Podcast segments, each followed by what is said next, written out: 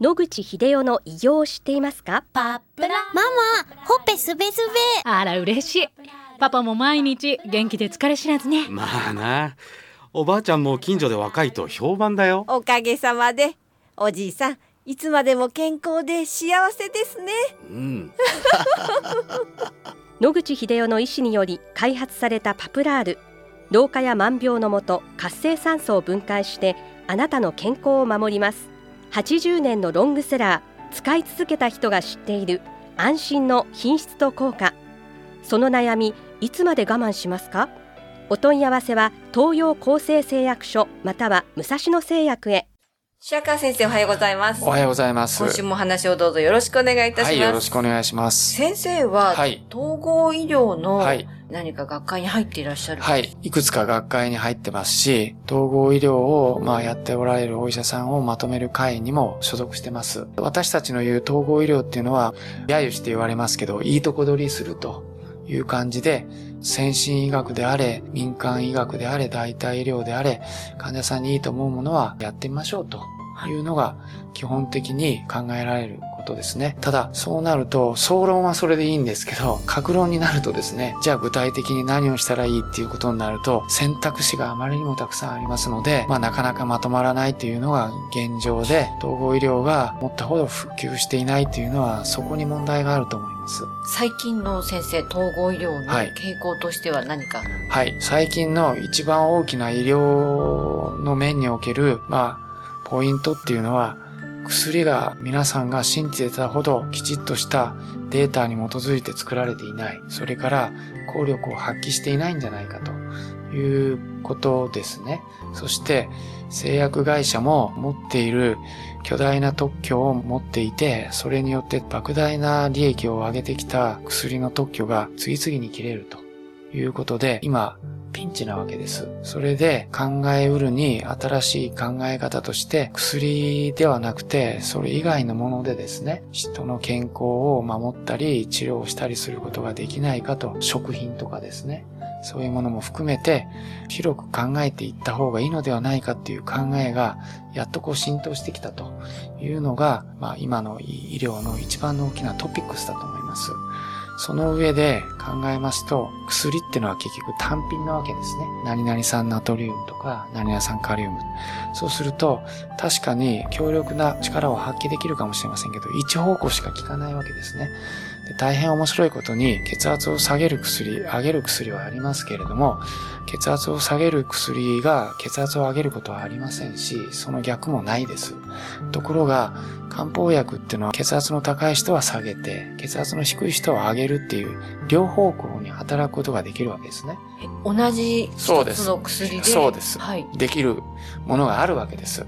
でこれはですね、おそらく人類が長い間、生薬と接することによってですね、生薬の特色を、まあ、うまく使って体が対応してきたと。いうことの結果だと思います。今の時代、作用も大きければ副作用も大きいってことになりますので、こういう単品で物事を進めるという時代はもう終わってくるんじゃないかと思います。そうするとどういうことになるかっていうと、天然のものを使って今言ったように、いろんな作用を柔らかく出してくれる。そして天然のものだから、人類は長いことそのものと接していますので、大量に無茶苦茶なことをしない限り副作用は出てこないと。それから、薬単品でこの作用を出すだけというものを加えると、例えば、癌を壊すとかですね。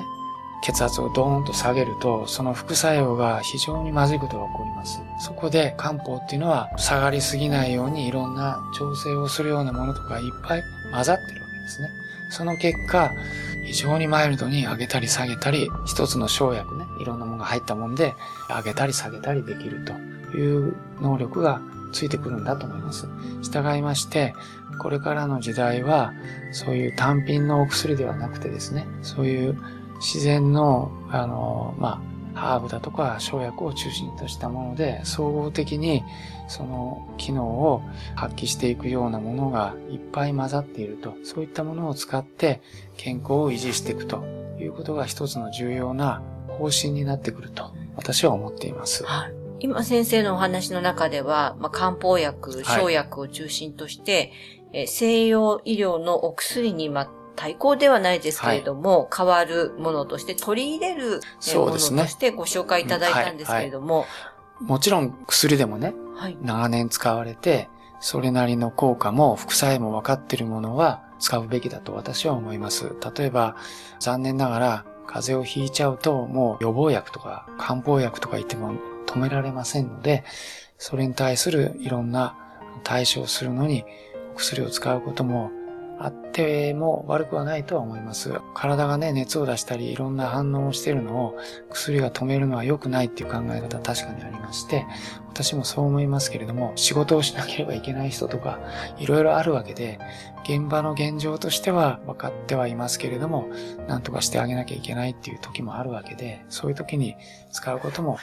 万やむを得ないことは私はあると思います。しかしながら基本として、そういうものがいつまでも治療や予防の中心として、でんと座っていてですね、他にもっと副作用もなく、効果もそれなりにマイルドにあるっていったものを、いつまで経っても受け付けないというような状況にあるのは良くないと思います。はい。あの、取り入れるもの以外に統合医療として何かするものってありますか？はい。あのーまあ、今のはものですね。はい。それから考え方ややり方として取り入れるものもいっぱいあります。例えば、統合医療は先ほど言いましたように、いいものはやっていこうということですので、まあ、食事の問題まで手を広げてですね、どういうものを食べたらいいのかというようなところまで手を広げれば、その生薬すらいらないということも十分考えられますので、もっともっと広く範囲を広げて、自分の口の中に入るものは当然体に何らかの影響を及ぼすわけですから、飲み水、それからあの食料、それらも含めて考えていくことが必要だというふうに思います。はい。ありがとうございます。ぜひこの続きは来週もお願いいたします。よろしくお願いします。お話のお相手は FM 西東京の飯島千尋でした。日々進化するがん治療。一般的な治療では無理と言われてしまったんですが。諦めない。独自の治療法を提案。これまでの治療がとても辛くて。まずは痛みを与えない安心できる希望の治療を。赤坂フロイデクリニック。お問い合わせご予約は電話0364347111 0364347111